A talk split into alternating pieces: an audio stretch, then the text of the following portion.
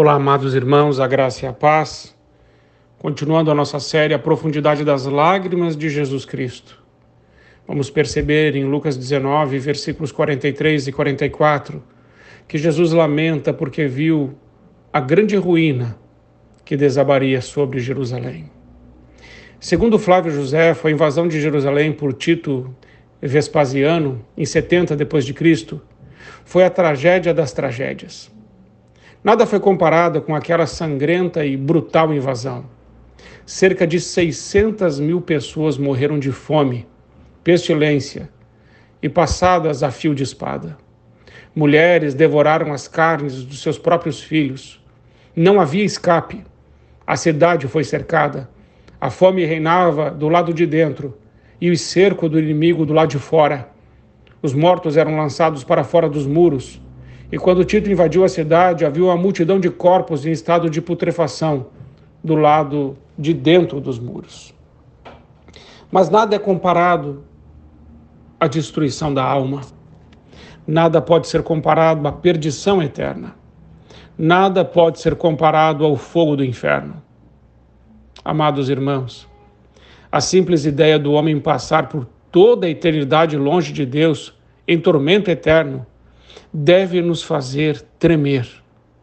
Um homem pode ter o seu corpo destruído por um terrível sofrimento, mas ter a sua alma inundada de felicidade eterna, como Jesus contou na parábola do rico e do Lázaro.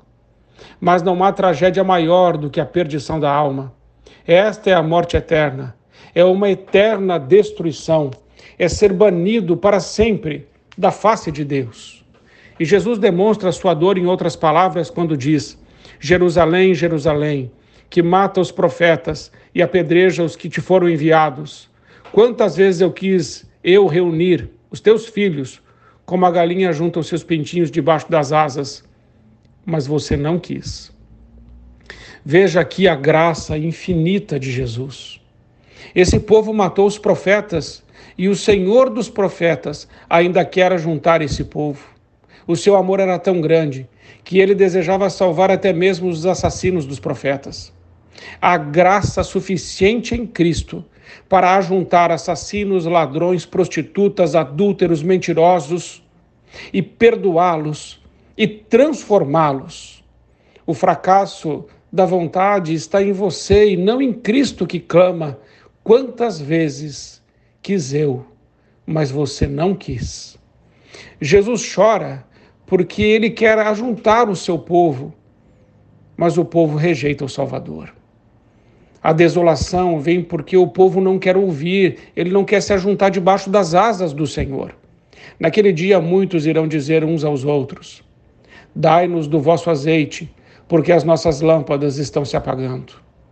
Naquele dia, os anjos, em vez de se alegrarem ao seu respeito, vão erguer a sua espada para manter você fora do paraíso de Deus, se você não receber Cristo como seu único e suficiente Salvador e Senhor. O dia se aproxima. Cristo virá novamente. Ele virá em glória. E então teremos uma nova Jerusalém, cujo fundamento é de pedras preciosas. Naquele dia o Senhor se alegrará sobre a nova Jerusalém. Naquele dia ele não derramará lágrimas sobre ela, mas ele se deleitará nela com grande alegria. Aquele será o dia das bodas do Cordeiro de Deus.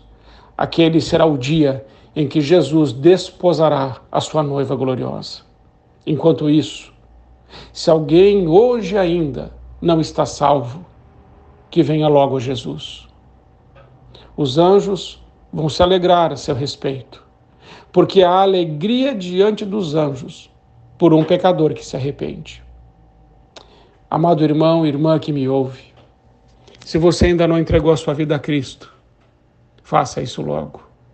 E se você já o fez, viva como um filho e uma filha de Deus, à altura do sacrifício de Cristo.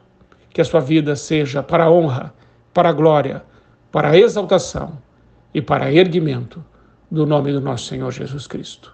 Fique em paz e que Deus te abençoe.